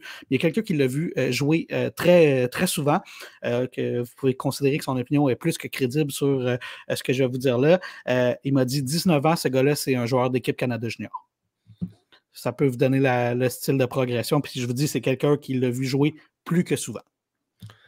Mais c'est très possible. Hein. On parle de quelqu'un qui était au Linka Gretzky, justement. Donc, il est déjà sous le radar de l'équipe canadienne de Hockey Canada. Euh, à 19 ans, je pense qu'il va être encore dans la LHGMQ. Il va avoir énormément de confiance. Un gars de 19 ans qui est plus âgé, plus expérimenté, que le jeu physique va lui faire beaucoup moins peur. Et on l'a mentionné, il est un petit peu plus grand que son frère. Miguel, lui, c'est 5 pieds 8 pouces. Et euh, du côté de Jordan Tourigny, lui, c'est 5 pieds 11 pouces. Donc, euh, tu as raison, Alex. sais, Miguel Tourigny, ça a passé à ça qu'il soit invité l'an dernier. donc, c'est un Jordan Tourigny qui est peut-être en avance sur, sur son frère au même âge il se fort possible qu'à 19 ans, il y a, sa place. Hmm. Intéressant. Alors, c'était euh, Jordan Tourigny, défenseur des euh, Cataractes de euh, Shawinigan. On va du côté du centre du Québec avec Tyler Peddle. si on parlait que si je vous ai amené Jordan Tourigny sur un poids qui était peut-être un peu plus réduit, qui peut-être pouvait poser problème, Tyler Peddle, c'est un, un, gros bonhomme. C'est un bonhomme de 6 pieds, 200 livres et il joue très gros je pense que ça, ça va quand même faire une de ses forces s'il parvient à la Ligue nationale de hockey. c'est un power forward. En tout cas, c'est la définition même d'un power forward, Martin.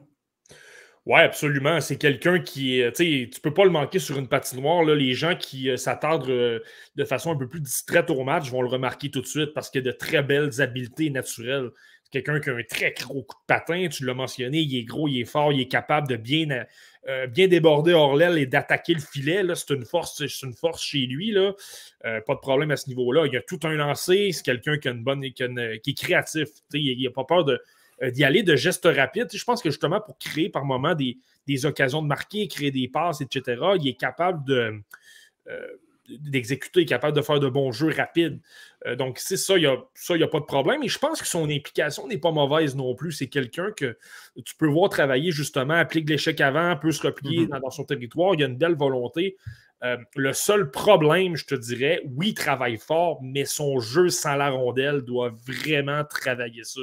Il est souvent perdu, il est souvent mal positionné. Puis c'est pas un manque de, de volonté, je le vois qu'il veut travailler fort, je le vois qu'il veut s'impliquer. Mais par moment, c'est que c'est le. On parle quand même d'un ailier, là.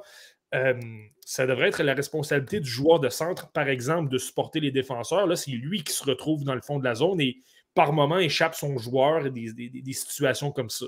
Donc, je pense que c'est vraiment ça, Tyler Peddle. Tout un joueur dans l'aspect naturel pour créer des jeux, pour, euh, pour être vrai. Justement, tu l'as mentionné, Alex, le côté attaquant puissance. Je ne suis pas certain qu'il comprend, tout, euh, comprend bien le jeu tout le temps. C'est un gars clutch aussi. Je vais, vous donner une situation. L'année passée, euh, je me souviens d'une situation où euh, bon, Tyler Peddle ne joue presque pas en, prolongation. Là. Je pense que Steve avait décidé de garder euh, plus longtemps sur le banc. il l'a embarqué à peu près 8 secondes, puis il a trouvé le temps de la mettre dedans. Fait que, c'est un gars qui est capable de, mettre euh, la rondelle au fond du filet. Même l'année passée, quel départ canon il avait connu à 16 ans, au point où on commençait à se dire, après une dizaine de matchs, il va marquer 50 buts, puis il va sortir top 5 l'année dans deux ans euh, mm. au repêchage. Là, il avait connu tout un départ. C'est un gars qui a un instinct offensif assez intéressant, un bon tir. Alors, tu sais, tu as travaillé avec Michel Bergeron euh, pendant longtemps. Martin, tu travailles encore avec Michel Bergeron et disait la chose la plus difficile à faire au hockey, c'est de marquer des buts. Mais Tyler Pedal, il est capable de marquer des buts. Non, ça, ça, ça, clairement, tu as raison. Mais tu sais, tu parles de justement sa saison précédente, puis c'est peut-être ça qui est à surveiller dans le cas de Tyler Pedal. Si tu m'avais dit, tu sais, ce qu'on disait de, Dan Gauthier euh, tout à l'heure, s'applique pour Tyler Pedal. Si tu m'avais demandé l'an dernier qui est le meilleur espoir de la LHGMQ pour le prochain pour le repêchage 2023, au début de la saison 2021-2022, je t'aurais dit Tyler Peddle. Il était tellement dynamique. Il montrait des qualités, justement, avec créer des jeux pour marquer un avantage numérique. On le positionnait à gauche. Il décochait des lancers. Il était excessivement bon. Je ne suis, pas nécessairement très satisfait de la progression qu'il peut euh, connaître depuis ce temps-là, alors que le, Gauthier, lui, c'est vertigineux. Dans le cas de Pedal, il est plus gros, il est plus rapide, il est plus fort. Mais il y a des détails, je pense, qu'il qui, doit travailler. On, va, surveiller le reste de la saison. Puis il y a tellement de beaux attributs, justement, physiques. Euh, le coup de patin, la taille, le gabarit, le, talent offensif, qui va être repêché à un endroit quand même intéressant mais ça va être à surveiller, l'espèce de progression qu'il peut connaître dans, différents, différents, aspects du jeu. Mais tu parlais de ses atouts naturels. Moi, j'aime ça quand. Il y a des joueurs qui sont gros, mais qui jouent quand même petit. Lui, il est 200 livres, mais il n'a pas peur d'aller devant le filet, il n'a pas peur d'aller en échec avant, il n'a pas peur de se donner. Il est bon pour travailler fort, pour soutirer la rondelle à l'adversaire, il est bon pour protéger la rondelle. Donc, au moins, ça, il tire avantage de son gros gabarit. Donc, au moins, euh, moi, il n'y a rien qui m'enrage le plus qu'un un, joueur de 6 pieds 2, 215, euh, mais qui, se fait tasser facilement par un moindre petit coup d'épaule. Puis je ne veux pas trouver d'excuses, mais bon, le fait que Maverick Lamoureux n'était pas là depuis le début de la saison. Euh, c'est quand même euh, quelqu'un qui peut relancer l'attaque. Euh, je veux dire, ça part, ça part de là. Est-ce que le fait que Maverick n'était pas là, est-ce que le fait que Justin Côté n'était pas là au début de la saison, est-ce que ça peut avoir affecté aussi peut-être son rendement au niveau offensif? Je ne veux pas y trouver d'excuses. Je vais juste dire que c'est à garder en considération que tous les éléments n'étaient pas là. En même temps, niveau production offensive, en même temps, tu regardes sa production offensive, c'est 13 points en 16 matchs, et je pense qu'il euh, y a peut-être eu un passage à vide lors des 3-4 derniers matchs, mais à un moment donné, il y avait 7 ou 8 matchs avec un point. Donc, il faut, simplement regarder, ça, mais, euh, oui, tu as raison, Alex. Euh, bon, messieurs, plutôt, je mentionnais, Ethan Gauthier joue avec des bons alliés. Il faut prendre ça en considération lorsqu'on fait son évaluation. C'est un peu la même chose, mais à l'inverse pour Cam Squire, parce que lui, il évolue pour les Eagles du Cap-Breton, une équipe qui malheureusement en arrache, donc il encaisse beaucoup de buts, souvent dans sa zone. Est-ce qu'on est quand même capable de déceler les attributs et les belles qualités euh, de l'attaquant? Ou justement c'est plus difficile parce que malgré qu'il ait point per game, c'est tellement difficile parce qu'ils reçoivent tellement de pression soir hmm. après soir. Moi, je pense que c'est complètement le contraire euh, des autres. Je pense que justement, tu le vois plus parce que c'est l'un des seuls qui se démarque dans cette équipe-là. C'est encore plus, ben, entre guillemets, facile. Et Cam Squire, je m'en cache pas, c'est l'un de mes espoirs préférés de la LHGMQ, pour euh, pas simplement de la LHGMQ, de tout le repêchage. Je, je l'aime vraiment beaucoup. C'est quelqu'un de sous-estimé. D'ailleurs, la centrale de recrutement le C, là, donc espoir de, euh, de quatrième, cinquième, sixième ou septième tour. Là, ça veut dire qu'on ne l'a pas en aussi bonne estime. Mais moi, je te le dis, je pense que Peut-être, je, sais que j'ai mentionné, je pense que c'est la semaine dernière ou il y a deux semaines que, Squire, je le placerais devant Catafor, peut-être pas à ce niveau-là, là, mais je pense qu'il appartient au groupe de Jordan Tourigny, tout ça. donc, moi, je le vois euh, d'une façon plus positive, un peu que la, centrale, mais Cam Squires, ce qu'il faut noter, c'est que je, l'avais surveillé beaucoup l'an dernier avec les Eagles du Cap-Breton. Euh, on, s'en rappelle, c'était une, une, équipe qui a eu toutes sortes de difficultés, la pire équipe de la, de la LHGMQ. D'ailleurs, on a, on a, amassé le premier choix qui est Thomas Lavoie. Là. tout le monde a eu des saisons épouvantables. Mais Cam Squires, par moment, je me disais, waouh, il est donc incroyable. Lui, je trouve qu'il travaille fort, je trouve qu'il va au filet. Je trouve qu'il montre, de, montre de belles qualités. Écoute, c'est qui lui, là? Puis là, je, regarde ça, Cam Squires, OK, il y a 16 ans. Que, OK, on va le surveiller la saison prochaine. Ça va être intéressant. Et de ce que je vois depuis le début de la saison, c'est super intéressant. Je trouve que c'est l'un des bons éléments offensifs des, euh, euh, euh, Eagles du Cap-Breton. Sa production offensive est là. On parle d'un 14 points en 13 matchs. Parmi tous les, joueurs admissibles au repêchage pour une première fois, là, il est quatrième. Donc, il est derrière Morin, il est derrière, il est derrière Catafort et il est derrière Ethan Gauthier. Ça, vous en dit long. Puis son éthique de travail est bonne. Moi, je trouve que justement, il va beaucoup filer, s'implique beaucoup.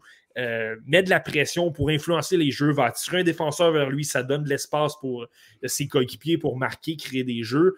Euh, en avantage numérique également, je trouve que c'est quelqu'un qui a un bon sens offensif. Il va beaucoup se positionner à l'embouchure du filet, mais par moment, voilà, va se retrouver devant le gardien à voiler la vue. Je trouve que du côté de l'implication de l'éthique de travail, il y a du talent offensif. Je trouve que c'est quelqu'un, c'est pas quelqu'un qui cherche à marquer, c'est pas quelqu'un qui a un qui, a un flair pour le filet, qui veut absolument marquer, sauf peut-être euh, aux alentours, de, de, prendre, de saisir des retours. Mais c'est quelqu'un qui a une belle, euh, très, une belle vision de jeu. Euh, puis je trouve qu'il y, a un beau talent, capable de faire de bonnes passes du revers, des passes soulevées, des passes très imprévisibles, des jeux rapides, là, beaucoup d'exécution coup de patin peut-être un peu laborieux, par contre, dans son cas. J'ai l'impression que c'est pourquoi c'est un, espoir KTC, là. mais j'aime tellement son niveau de compétition et tout ce qu'il apporte dans le reste que moi, j'ai le goût de le placer peut-être un peu plus haut que les autres. Mais tu dis, Marty, un patin correct, puis je te, te contredirai pas là-dessus. Cependant, malgré cela, toujours impliqué dans le jeu. il ne se, fait, pas prendre à la traîne, puis il ne se fait pas larguer, puis là, il n'est pas capable de suivre. Tu as raison. Euh, T'as raison, Anthony. Puis, honnêtement, j'ai parlé à John Goyens la semaine passée, puis c'est exactement ça qu'il me disait. C'est un gars toujours impliqué et il disait dog on a bone. Tu sais, un chien après un os, là. Euh, il disait c'est ça, Cam Squire. C'est un gars qui il cherche la rondelle, il veut la rondelle. Puis, euh, c'est drôle que tu dis ça parce que c'était à peu près l'expression que John Goyens avait, euh, avait utilisée. Marty, je te laisse continuer, puis j'ai autre chose pour vous après de John Goyens qui m'a parlé de Cam Squire. Mais c'est ça, j'ai pas vraiment, j'ai pas énormément de choses, euh, d'autres choses à dire sur, sur Cam Squire. C'est ça, c'est vraiment quelqu'un qui est impliqué toujours autour du filet, puis il a un mm-hmm. bon niveau d'habileté. Je pense que ce sont, ce sont ce genre de joueurs-là qui sont repêchés plus tard que les autres, mais que là, tu débarques dans la LNH, puis là, tu te dis comment ça se fait que c'est un espoir de quatrième ou cinquième tour? Parce que oui, il n'y avait pas nécessairement de coup de patin, mais il compense tellement parce que euh, oui, il travaille fort, là, mais je pense qu'également, il y a une bonne. Il y a un meilleur euh, sens du hockey. Euh, qu'on peut, le, peut le voir. Justement, il, crée des jeux offensifs qui sont quand même intéressants. Peut-être pas de là à dire que c'est Connor Bedard là, ou Adam Fantilli, mais pour un espoir dans les rondes, dans les tours ultérieurs, je trouve que c'est. Il y, a, du talent. Oui, parce qu'il est dans les détails. Hein. C'est pas le joueur. Ah, encore une fois, c'est pas un joueur qui est très sexy. C'est pas nécessairement un joueur qui va tenter d'épater la galerie mm. avec une feinte pour couper entre les deux défenseurs mais il fait bien les petites choses. Et ça, c'est un genre de joueur qui peut venir compléter un trio de, de brillante façon. Ben, puis, ben, ouais, puis c'est un gars qui, je ne voudrais pas sous-estimer sa production offensive non plus, parce qu'il a, euh, tu disais, il est point per game, mais avec une équipe que c'est beaucoup plus compliqué. Dans une. Bon, l'année passée, la division des Maritimes était un peu plus, était pas mal plus compétitive, puis il s'en est très bien sorti également. Euh, puis cette année, ben, alors que son équipe est euh, ben, euh, dans le fond des classements, là, je ne vais rien enlever au Cap-Breton, mais c'est le cas, et, il produit une vitesse folle. Et ce que John Goyens me disait aussi, Martin, puis je vais reposer, je vais rebondir sur ce que tu disais sur sa vision de jeu. John lui disait, c'est la vitesse à laquelle il joue qui est exceptionnelle dans son cas à lui. ce qui est intéressant, c'est pas tant euh, bon, le jeu qu'il fait, mais la vitesse à laquelle point il est capable de lire le jeu et lire le bon jeu. Euh, c'est ça que John Goyen disait que c'est une des meilleures qualités de Cam Square. Et ça, c'est intéressant parce que euh, tu sais que plus tu montes de niveau, ben, plus la vitesse d'exécution monte. Alors, si tu es déjà capable d'être un peu plus vite que les autres sur ta lecture du jeu, ben, c'est certainement une chose qui peut t'avantager quand tu vas jouer à des niveaux professionnels plus élevés. La seule chose que je surveillerais, par contre, là, tu je ne sais pas si tu te souviens, Alex, mais on l'a vu justement à Sherbrooke. Euh, un match assez difficile dans ce match-là. Donc, ça, c'est à surveiller. Il était quand même contre l'une des puissances de la LHGMQ.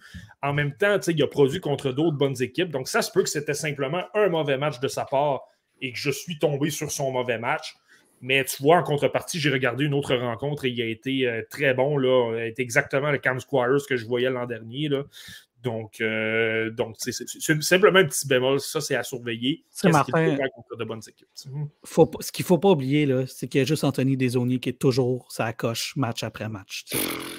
Ouais, ça, ça, c'est ah, tout, tout, tout, le monde a des difficultés, sauf Anthony. pour ça, je suis tout un joueur.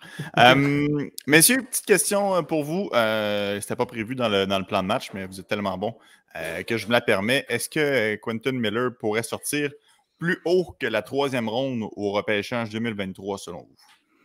Gardien de but des remparts. Oui, c'est intéressant ça parce que les remparts, euh, bon, ils jouent à trois gardiens pour l'instant et à peu près tous les gardiens font bien.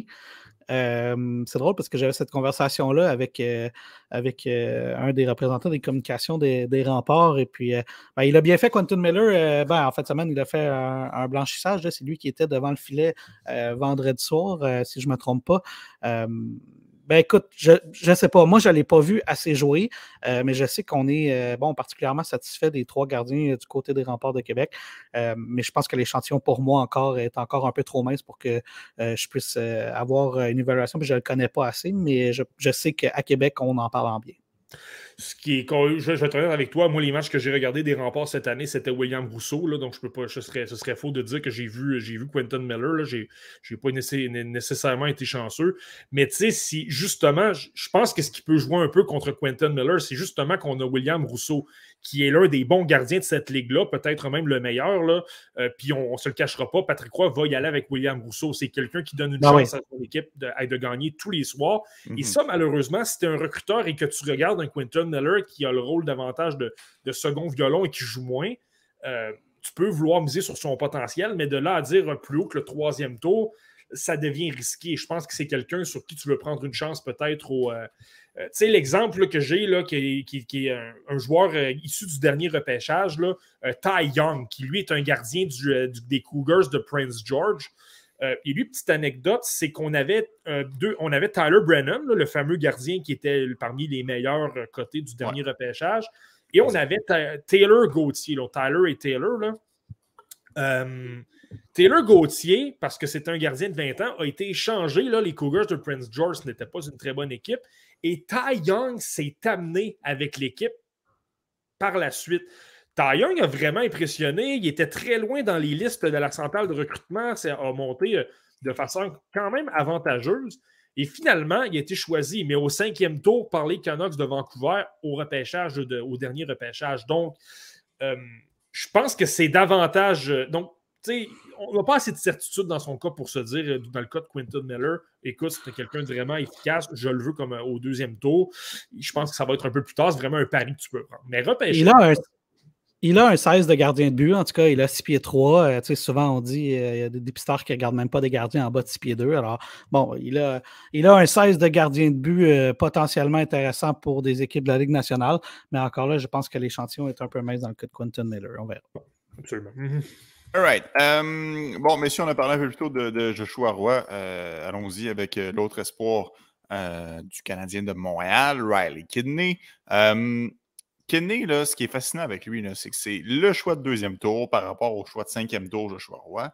Et pourtant, c'est vraiment lui qui est dans l'ombre de l'attaquant du Phoenix de Sherbrooke. Avec raison, je le sais, Joshua Roy, un, québécois, joue à Sherbrooke, gros marché, champion compteur. L'autre euh, joue pour un batteur, un peu plus reculé, moins d'entrevues. Tout ça, je comprends toute la patente. Mais ça reste que Riley Kidney, choix de deuxième tour du Canadien de Montréal, et encore une fois cette saison, remplit les attentes avec 26 points en seulement 16 rencontres.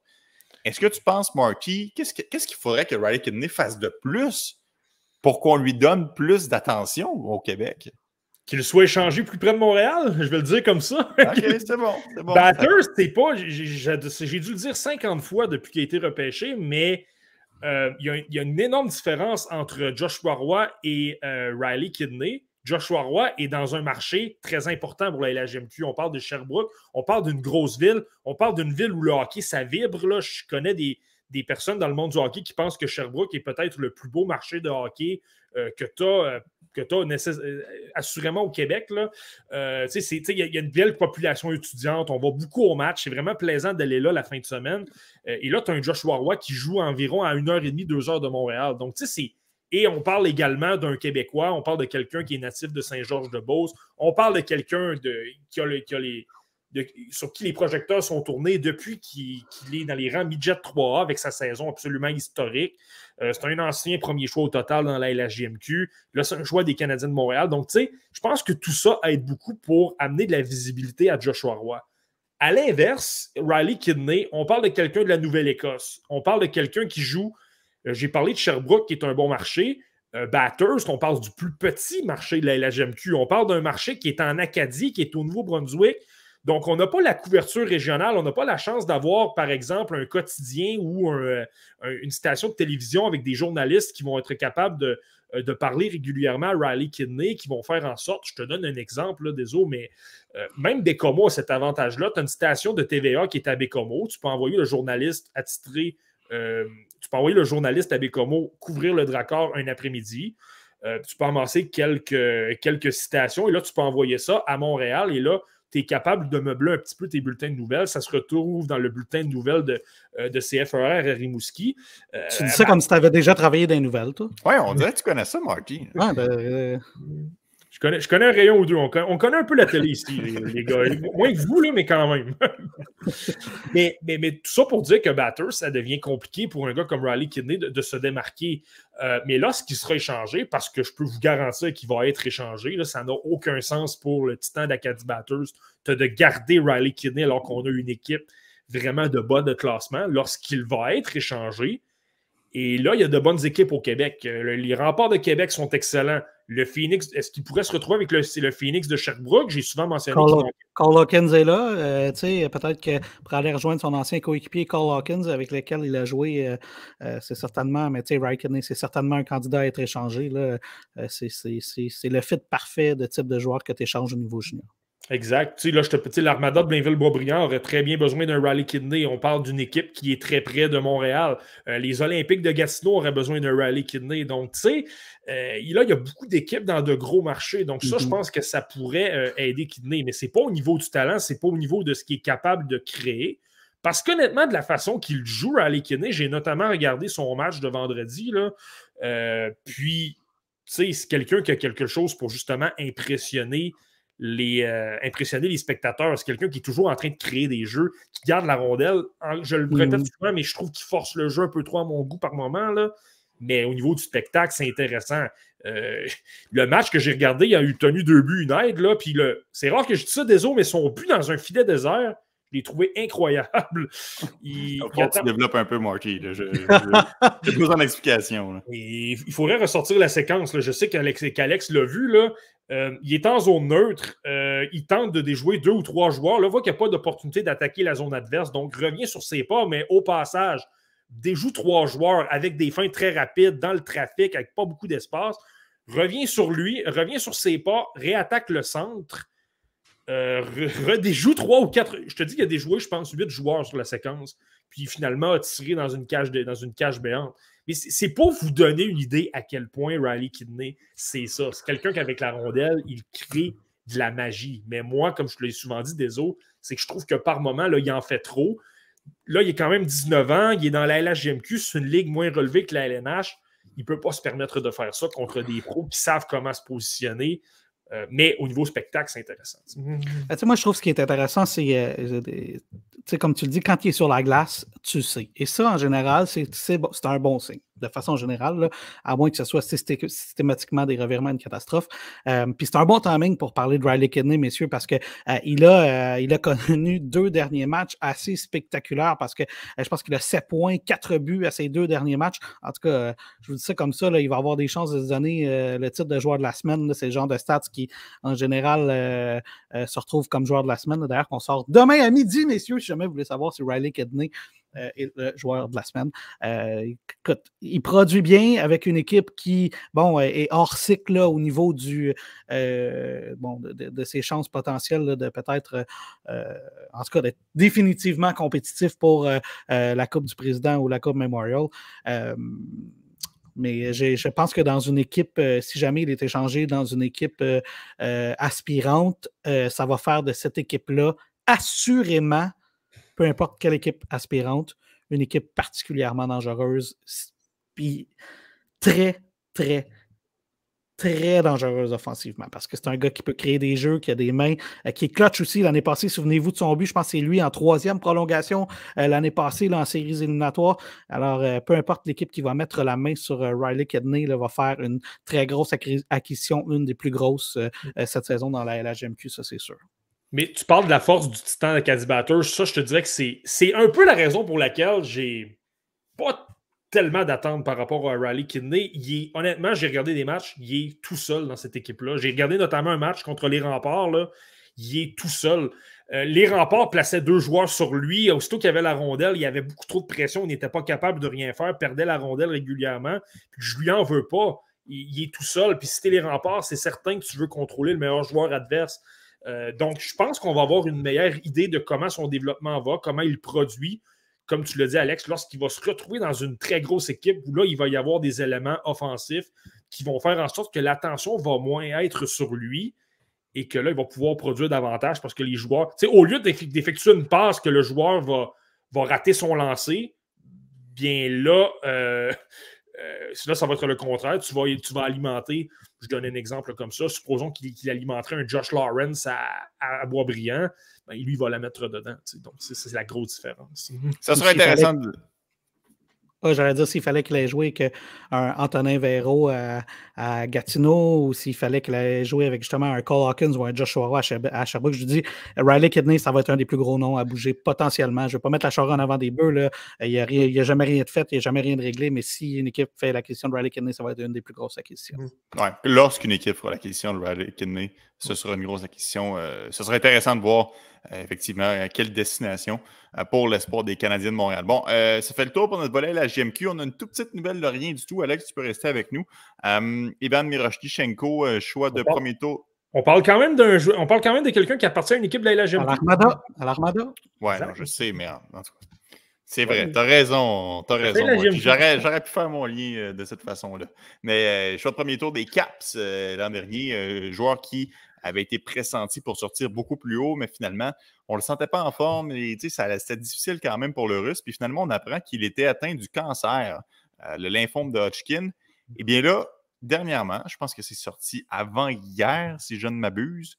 Peu importe quand est-ce que c'est sorti exactement, ce n'est pas important. L'important, c'est qu'il est maintenant euh, pleinement euh, remis de son cancer. il n'a plus de symptômes. Il peut revenir au jeu euh, très bonne nouvelle pour l'espoir des Capitals. C'est toujours le genre de nouvelle qui fait chaud au cœur parce que c'est un peu comme Marco Rossi ou euh, euh, des, joueurs, des jeunes joueurs comme ça qui ont des grosses blessures puis des grosses maladies, qui peuvent s'en remettre et qui peuvent enfin recommencer à jouer au hockey, leur passion.